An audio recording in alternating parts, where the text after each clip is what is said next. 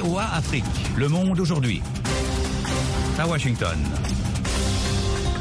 Bonsoir à toutes et à tous. Il est 18h30 en temps universel. Bienvenue à cette édition du Monde aujourd'hui sur VOA Afrique en direct de Washington, Nanit Talani.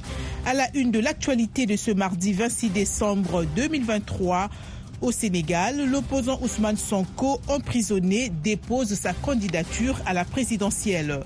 En République démocratique du Congo, le gouvernement interdit une manifestation de l'opposition. Au Nigeria, au moins 160 personnes sont mortes dans les attaques de Bondi dans le centre du pays. Nous y reviendrons dans la partie magazine avec le professeur Amosu Tunduno, ancien vice-recteur de l'Université de l'État de Lagos. Euh, D'une part, il y a la responsabilité des autorités il y a aussi une sorte de collaboration avec ces... ces...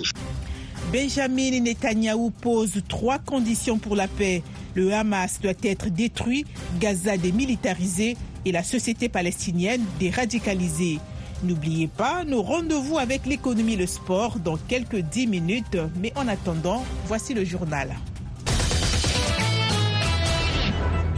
Au Sénégal, l'opposant emprisonné Ousmane Sonko a déposé sa candidature à la présidentielle du 25 février 2024 au Conseil constitutionnel.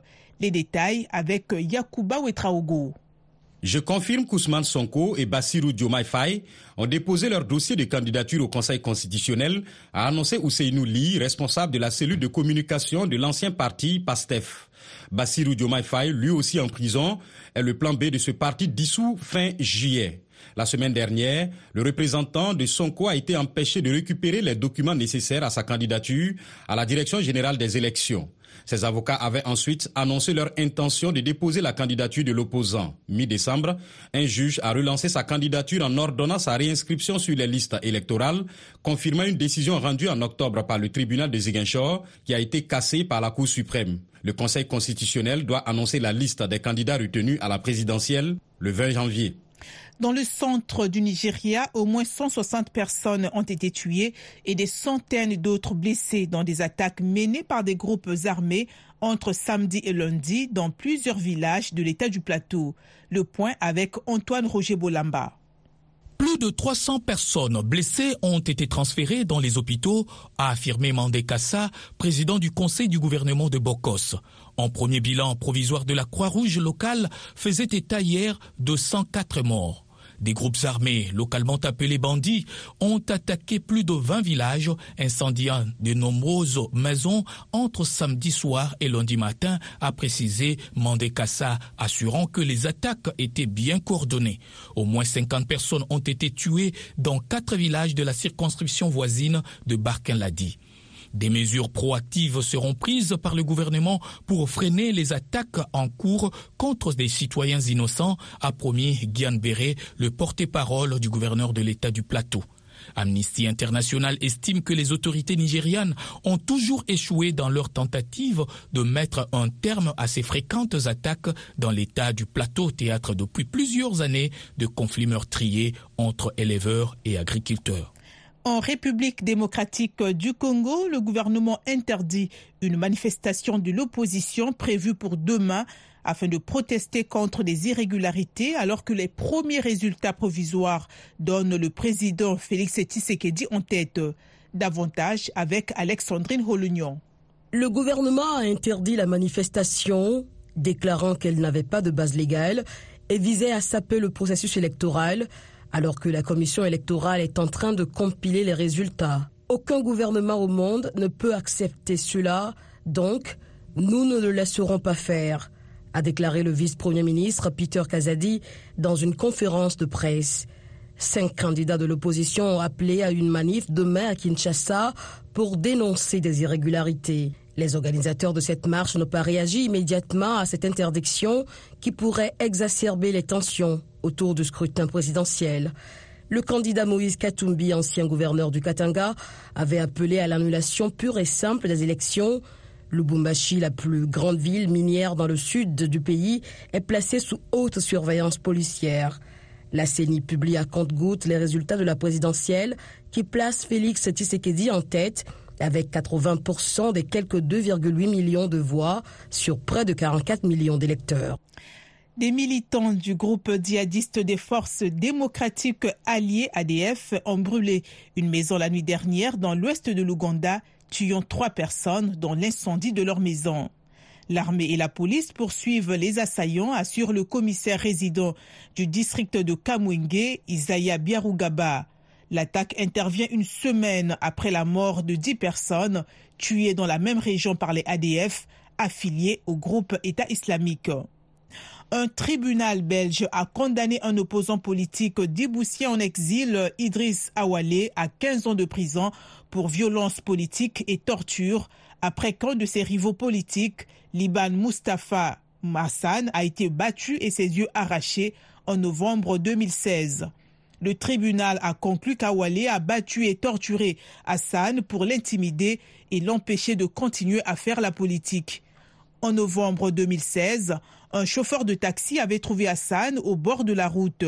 Transporté à l'hôpital, il avait survécu mais avait perdu la vue.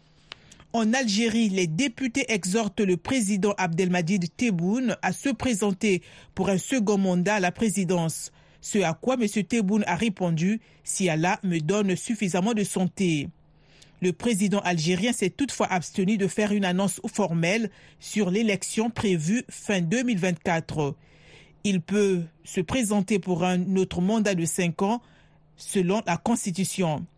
En Afrique du Sud, des équipes de secours continuent de rechercher les corps de dix personnes portées disparues dans des inondations qui ont également fait six morts dans la ville de Ladysmith. Des pluies torrentielles se sont abattues dimanche soir sur cette ville de la province du KwaZulu-Natal, emportant des véhicules et bloquant de nombreux résidents chez eux. De nouvelles fortes précipitations sont attendues aujourd'hui. VOA Afrique, à Washington, vous êtes à l'écoute du monde aujourd'hui. La guerre entre Israël et le Hamas est entrée ce mardi dans son 80e jour et a déjà causé la mort de plus de 20 000 personnes côté palestinien, en plus des 1140 personnes tuées lors de l'attaque du Hamas en Israël le 7 octobre. Les derniers développements du conflit avec Mohamedou Oumfa. Selon le ministère de la Santé du Hamas, 241 Palestiniens ont été tués ces dernières 24 heures dans les bombardements israéliens sur Gaza. L'armée israélienne a annoncé mardi avoir frappé plus de 100 cibles du Hamas, dont des entrées de tunnels et des sites militaires utilisés pour attaquer les soldats. La compagnie palestinienne des télécommunications, Paltel, a annoncé une nouvelle coupure des télécommunications dans la bande de Gaza, la quatrième depuis le début de la guerre. Le premier ministre israélien Benjamin Netanyahu a posé trois conditions pour parvenir à la paix à Gaza. Le Hamas doit être détruit, la bande de Gaza doit être démilitarisée et la société palestinienne doit être déradicalisée, a-t-il déclaré au Wall Street Journal. La guerre d'Israël contre le Hamas va durer encore de nombreux mois, a prévenu mardi le chef de l'armée israélienne Herzi Alevi lors d'une conférence de presse télévisée. Les corps de 80 Palestiniens tués lors de la guerre dans la bande de Gaza ont été restitués ce mardi par Israël via la Croix-Rouge aux autorités locales qui les ont enterrés dans une fosse commune. D'après le ministère de la Santé du Hamas, ces corps avaient été récupérés ces derniers jours par l'armée israélienne dans des morgues d'hôpitaux et des tombes collectives et emmenés en Israël. Après leur examen, les corps ont été restitués ce mardi par l'entreprise de la Croix-Rouge via le point de passage de Kerem Shalom entre Israël et la bande de Gaza. L'ONU annonce la nomination d'une ministre néerlandaise sortante, Sigrid Kaag, au poste de coordinatrice de la réponse humanitaire et de la reconstruction à Gaza. L'opposition serbe annonce qu'elle boycottera le nouveau vote prévu le 30 décembre dans 30 des 8000 bureaux de vote, jugeant que cela ne suffirait pas à lui faire accepter le résultat global des élections législatives du 17 décembre, remportées selon elle frauduleusement par la droite nationaliste. L'interdiction de plusieurs modèles de la montre connectée d'Apple pour cause de violation de brevets est entrée en vigueur ce mardi aux États-Unis. La Commission américaine du commerce international a recommandé le 27 octobre d'interdire aux États-Unis plusieurs modèles de l'Apple Watch accusés par le fabricant d'appareils médicaux Massimo de copier ces technologies de détection du taux d'oxygène dans le sang. Voilà pour le journal. Vous écoutez Le Monde aujourd'hui sur VOA Afrique et voaafrique.com. À présent, voici les dernières nouvelles économiques en Afrique avec Mohamedou Oufa. 17,9 millions de smartphones ont été vendus en Afrique au troisième trimestre 2023, enregistrant ainsi une croissance de 12% par rapport à la même période en 2022, selon le cabinet d'études de marché Canalis cité par l'agence Ecofin. Pour 2024, Canalis s'attend à une hausse à un seul chiffre des ventes, estimant que le marché devrait subir l'impact de la dévaluation de plusieurs monnaies, de l'augmentation des taxes à l'importation et des initiatives gouvernementales encourageant la production locale. 2,17 millions de passagers ont transité via l'aéroport international Blaise Diagne du Sénégal au cours des trois premiers trimestres de 2023, selon l'Agence nationale de l'aviation civile et de la météorologie du Sénégal. Une croissance de 13% par rapport à la même période en 2022, qui s'explique par un regain de la demande de transport pendant la période des vacances estivales, explique l'ANASIM cité par Jeune Afrique. Le Maroc a annoncé lundi que près d'un million de familles défavorisées allaient recevoir pour la première fois à compter de jeudi une aide directe mensuelle. Les bénéficiaires recevront environ 45 euros par mois, a précisé le Premier ministre Aziz Akanouche lors d'un conseil de gouvernement. La mise en place de ce programme va nécessiter un budget d'environ 2,3 milliards d'euros.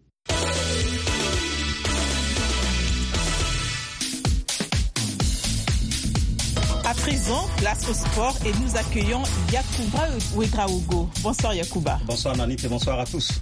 Le sélectionneur de la Mauritanie a publié sa liste de joueurs retenus pour la prochaine Cannes en Côte d'Ivoire. Et oui, 27 Mourabitoun ont été appelés par Amir Abdou pour cette Cannes 2023. On remarque un nouveau visage dans les rangs le milieu de terrain de Pau, Oumar Ngom, à 19 ans, il va découvrir cette compétition. El Adjiba, lui, est de retour en sélection. L'ancien Lançois s'est engagé avec le club mauritanien du FC Noadibou. La Mauritanie partage le groupe D avec le Burkina Faso, l'Algérie et l'Angola, logés à Boaké dans le centre. La CAN est prévue du 11 janvier au du 13 pardon, janvier au 11 février prochain. La FIFA et la CONMEBOL ne toléreront aucune ingérence étatique dans la crise dans le foot brésilien. L'instance mondiale du ballon rond et la Confédération sud-américaine de football mettent en garde contre toute ingérence étatique dans la gestion des fédérations. Elles disent qu'elles n'hésiteront pas à suspendre le Brésil si Ednaldo Rodriguez n'est pas rétabli à la tête de la fédération brésilienne. Le règlement est clair et net. L'intervention de forces externes dans le champ de compétences des fédérations associées n'est en aucun cas permis, prévient une source interne de la FIFA. Le président de la Fédération brésilienne de football, Hernaldo Rodriguez, a été écarté de ses fonctions le 7 décembre sur décision judiciaire. La justice a confié la gestion de la fédération à un intérimaire, José Perdis, avec pour mandat d'organiser de nouvelles élections. La FIFA et la Comlebol ont décidé d'envoyer une mission à Rio de Janeiro qui commencera à travailler le 8 janvier pour tenter de trouver une solution à la crise. Le Brésil dispute actuellement les éliminatoires du Mondial 2026 et doit jouer la Copa América 2024 en juin-juillet prochain. Basketball Yakuba pour terminer avec les résultats de la nuit dernière en NBA. Les Lakers ont encore chuté, battus par les Celtics 126-115 dans un choc de Noël entre deux franchises historiques de NBA. Malgré les 40 points d'Anthony Davis, les Lakers de LeBron James, 16 points, 9 rebonds, 8 passes décisives, se sont de nouveau inclinés en saison régulière contre Boston. De son côté, Luka Doncic a propulsé les Mavericks vers la victoire 128-114 en inscrivant à lui seul 50 points contre Phoenix. Mais sa performance lui a surtout permis de dépasser les 10 000 points dans sa carrière à 24 ans.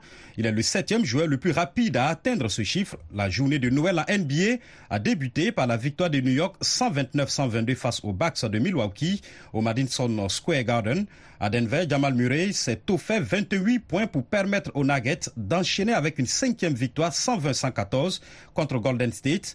Privé du Camerounais Joel Embiid, MVP de la dernière saison, les Sixers, troisième à l'Est, se sont inclinés 119-113 sur le parquet du Heat. Merci Yakuba.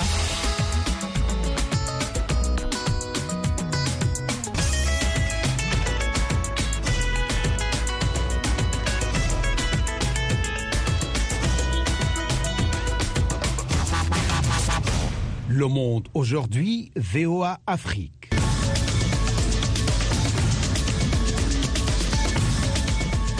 Vous êtes à l'écoute du monde aujourd'hui sur VOA Afrique. Nanit Talani, de nouveau avec vous. Nous voici maintenant à notre page magazine. Au Tchad, plusieurs partis politiques, partisans de l'État unitaire, jubilent après publication des résultats provisoires du référendum.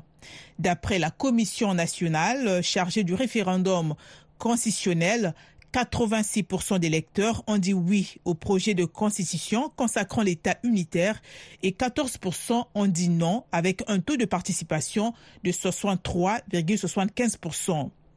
Différentes réactions des hommes politiques des deux camps dans un reportage d'André Code-Madingar, correspondant de VOA à.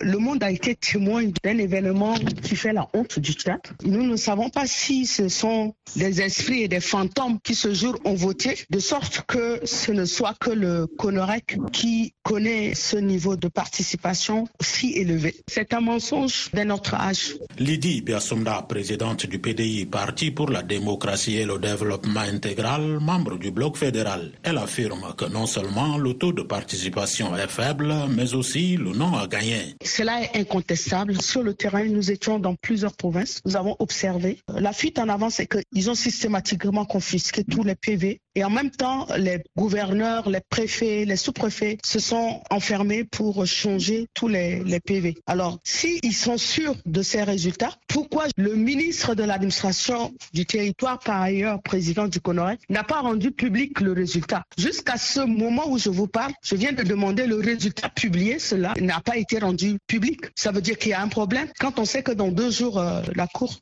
suprême va délibérer définitivement. Des allégations réfutées par les partisans de l'État unitaire. Pour eux, les fédéralistes font de la gesticulation inutile. Moi, j'étais dans l'opposition à l'époque, dite radicale, donc euh, ça ne m'étonne pas qu'ils puissent euh, avoir un avis contraire et c'est la démocratie. Je crois que Maintenant que les résultats sont là, je leur demande quand même de revenir à la raison. Abdurrahman Jasnabaye, président du parti Alliance tchadienne pour le développement. Toutefois, il reconnaît que la mauvaise gouvernance gangrène l'administration publique et c'est ce qui frustre le peuple tchadien. D'une manière générale, il faut une gouvernance qui puisse prendre en compte les préoccupations de la population qui, quand même, malgré tout, ont voté oui. Natoy Ala Ringar, porte-parole de l'Alliance du bloc citoyen pour un État fédéral au Tchad, estime pour sa part que le camp du boycott a dominé et menace d'appeler les Tchadiens à descendre dans la rue pour revendiquer sa victoire. Je pense que qu'on payera très cher. Parce qu'on ne peut pas continuer par voler la voix du peuple. La voix du peuple, c'est la voix de Dieu. Raison pour laquelle que nous avons lancé une marche le 3 janvier. Et les Tchadiens sortiront. Et c'est seul Konerek qui sera responsable de tout ce qui viendra. Et je profite également de votre micro pour attirer l'attention de la Cour suprême. Si à lieu de rattraper les choses, il faut qu'elle rattrape pour recadrer. Pour Dividi Boukar Diban du Parti démocrate et socialiste, partisan de l'État unitaire décentralisé, le peuple tchadien vient de faire un bon choix pour le vivre ensemble le Tchad, honnêtement, n'est pas encore mieux pour aller au système fédéral, de peur que nous nous basculions dans la guerre civile. Il est vrai, il y a un problème de gouvernance qui se pose au Tchad. La gouvernance, elle est exclusive. Ça, personne n'accepte ça. Mais néanmoins, nous pensons que tout homme peut changer. Je pense que les gouvernants sont assez vigilants pour euh, changer la gouvernance pour que les Tchadiens leur fassent entièrement confiance. La Cour suprême a jusqu'au 28 décembre pour proclamer les résultats définitifs du référendum. André Kodomadjingar N'Djamena pour VOA Afrique. VOA Afrique, Djamena, c'est 93.1 FM au Tchad. Au Nigeria, au moins 160 personnes ont été tuées et des centaines d'autres blessées dans des attaques menées par des groupes armés entre samedi et lundi dans plusieurs villes de l'État du Plateau dans le centre du pays. Des groupes armés, localement appelés bandits, ont attaqué plus de 20 villages, incendiant de nombreuses maisons. Yakuba Ouetraogo a joint à Cincinnati, ici aux États-Unis, le professeur Amoussou Tunduno, ancien vice-recteur de l'Université de l'État de Lagos. Le bilan, ben, c'est tout simplement le reflet de ce qui se passe depuis des années. Parce que tout simplement, quand il y a des massacres de ce genre et personne ne réagit, c'est une invitation à d'autres massacres. Et vous savez que les paysans, très souvent, ils sont pas armés. Alors que les bandits, ils ont tout ce qu'il faut. Il y a beaucoup d'armes qui circulent. Et moi, je suis bien persuadé que, euh, d'une part, il y a la responsabilité des autorités. Il y a aussi une sorte de collaboration avec ces bandits. Parce qu'il est vrai que le Nigeria est un, est un, grand pays, mais ce n'est pas une raison suffisante pour que les gens euh, descendent et qu'ils aient tout le temps pour massacrer, non pas deux ou trois personnes des centaines. On n'a pas besoin vraiment d'analyser la question parce que c'est une question qui remonte à je sais combien d'années. Parce qu'en tout cas, moi, je sais que régulièrement, il y a ces bandits qui arrivent, qui massacrent et qui s'en vont. Est-ce que ces attaques de la part de personnes dites des bandits sont le soubassement ou encore le prolongement des conflits entre éleveurs et agriculteurs dans l'état du placement? Ah, là, vous l'avez bien compris, parce que les éleveurs ont besoin n'est-ce pas, de cultiver. Et quand ils cultivent, n'est-ce pas, les autres arrivent avec le bétail pour tout détruire.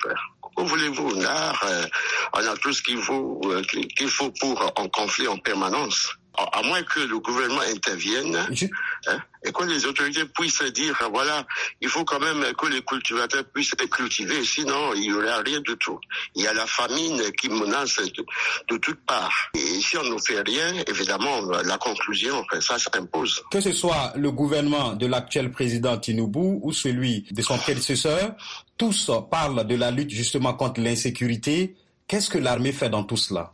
L'armée fait ce qu'elle peut. Vous savez, l'armée chez nous, euh, ça vaut ce que ça veut. Hein, parce que on nous a toujours dit que l'armée devrait pouvoir protéger la population, mais il y a beaucoup de malversations au niveau de l'armée. Il y a beaucoup de vols. L'armée, c'est une autre paire de manches. Il est vrai qu'au du temps de Boari, on n'a pratiquement rien fait. Général qu'il était, il n'a rien prévu pour mettre en terme à ce genre de situation. Et moi, je ne vois pas comment Tinubu, qui n'a même pas fait une journée dans les forces armées, comment il va pouvoir résoudre le problème. Bon, mais espérons quand même qu'il qu y aura une sorte de solution. Mais c'est pas quelque chose qu'on verra du jour au lendemain. C'était le professeur Amusu Tunduno, ancien vice-recteur de l'Université de l'État de Lagos au Nigeria, mais il a été joint ici aux États-Unis. VOA Afrique, votre rendez-vous quotidien à Goma sur 96.2 FM. En République démocratique du Congo, des voix s'élèvent après les scrutins le 20 décembre. Fridolin Cardinal Ambongo, archevêque de Kinshasa, a affirmé que ces élections ont été un gigantesque désordre organisé et planifié. Des candidats de l'opposition voulaient organiser demain mercredi une manifestation, mais leur marche a été interdite par les autorités. Antoine Roger Bolamba a joint Jean-Baptiste Ndundu, membre de la société civile de la RDC. D'après la loi congolaise, euh, le vote dure de 6 heures à 17 heures, 11 heures de vote. Alors, quand on commence en retard, euh, on est obligé de tenir les 11 heures de, de, de vote. Malheureusement, ça n'a pas été possible parce que très vite, les agents des bureaux de vote se sont euh, fatigués et parfois ont dû interrompre même euh, les opérations de dépouillement et de vote pour recommencer le lendemain. Euh, le lendemain. C'était quand même une irrégularité assez grave. Et puis est venue maintenant toute l'ambiance avec dans les réseaux sociaux des images violentes des femmes qui se faisaient tabasser, euh, des images de, machines à voter ou des dispositifs électroniques de vote qui, que l'on retrouvait dans les domiciles des, tiers ou euh, des personnes qui arrivaient euh, avec des bulletins de vote entre leurs mains ou carrément des dispositifs électroniques de, vote en pleine route et qui se faisaient interpeller par la population ça, ça n'a pas donné une bonne image du processus de vote. On a eu l'impression que c'était un gros désordre par rapport à l'organisation euh, des scrutins le 20 des, euh, décembre. Dans cette optique, euh, vous êtes en train de donner raison au cardinal euh, Ambongo qui considère que les élections en République démocratique du Congo étaient pratiquement un gigantesque désordre organisé et planifié. Bon, c'est vrai que euh, pour l'instant, on n'a pas encore les, conclusions des rapports de, de mission d'observation pour euh, euh, essayer de savoir quelle est l'ampleur euh, de ces irrégularités, mais l'impression qu'on a, c'est que le retard par rapport à l'ouverture des bureaux de vote n'était pas anodin on a l'impression que euh, un certain nombre de députés, euh, des candidats députés nationaux, de candidats députés provinciaux bénéficient d'avoir le, dispositif euh, électronique de vote à, position pour pouvoir influencer d'une manière ou d'une autre le vote en leur faveur. Et ça, c'est quand même une fraude grave. Et le, plus gros problème aujourd'hui, c'est aussi cette, ce manque de transparence de la Commission électorale nationale indépendante pour donner les nombres de bulletins de vote, les nombres de dispositifs qu'elle avait euh, à disposition de manière à ce qu'on puisse ensuite arriver à une traçabilité de tous ces éléments sensibles du processus euh, électoral. Une autre image qui a un peu aussi euh, perturbé, c'est cette faiblesse de la sécurisation du processus électoral. À plusieurs reprises, on avait l'impression que le déploiement des matériels électoraux, le déploiement des dispositifs électroniques de vote était sans, sans garde, sans protection de la police euh, nationale, de sorte que euh, la population pouvait euh, facilement atteindre le matériel sensible de, vote jusqu'à C'était Jean-Baptiste Ndundu, membre de la société civile en RDC. Restez branchés sur VOA Afrique à Goma sur 96.2 FM.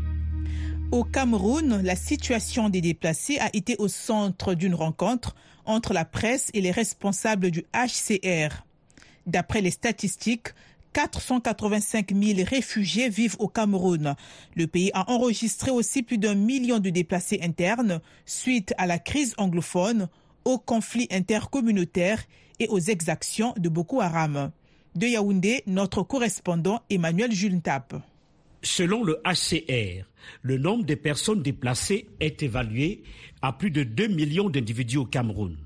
Mais cette année, le HCR a fermé deux bureaux, l'un à Toubouro au nord et l'autre à Boya au sud-ouest. Guillaume Olivier Bière, représentant résident du Haut Commissariat des Nations Unies pour les réfugiés au Cameroun. À Toubouro, par exemple, on a toujours une communauté de 40 000 personnes, mais presque zéro afflux. Ces gens sont quasi autonomes de par eux-mêmes à on s'est dit, on a le plus besoin de nous, c'est plus dans le nord-ouest que dans le sud-ouest. Mais nous fermons nos bureaux, nous n'arrêtons pas les partenariats avec les partenaires. À Domayo et à Bogo, dans la région de l'extrême nord, deux camps de déplacés internes sont encore fonctionnels. Ces camps accueillent les personnes qui ont fui en 2021 les exactions du conflit entre pêcheurs agriculteurs mosgoum et des éleveurs arabes. Le retour volontaire de ces déplacés internes préoccupe le HCR. Kimberley Robertson, chef du sous-bureau HCR à Marois, dans la région de l'extrême nord. Toute la population qui vivait à Domaya, tout le monde a dit on veut retourner. Et la plupart, la majorité de la population de Bogo a dit la même chose. Le gouverneur a dit, on va vous accompagner. Aussi, il y avait les sous-préfets et le préfet qui dit, oui, la sécurité est là.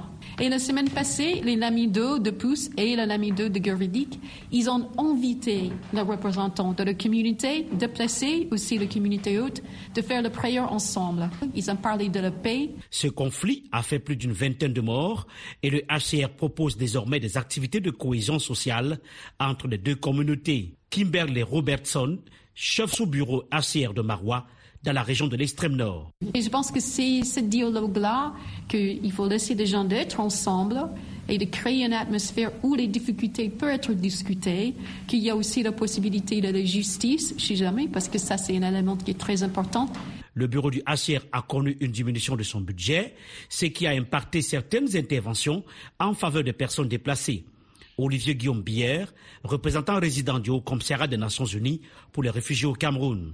Tout le monde euh, ne bénéficie pas des soins de santé, il y a des critères. Mais je dirais que ce n'est pas juste une question de financement, c'est aussi une question d'approche du HR qui a changé d'un modèle d'assistance qui avait sa raison d'être à l'époque de l'urgence. Yaoundé, Emmanuel Juntap, VOA Afrique. C'est la fin de cette édition du Monde aujourd'hui. Merci de nous avoir accueillis chez vous. Merci à Joselle Morissin qui était à la mise en onde. Nani Talani était à la présentation. Merci également surtout à toute l'équipe de la rédaction de VOA Afrique. Pour plus d'informations,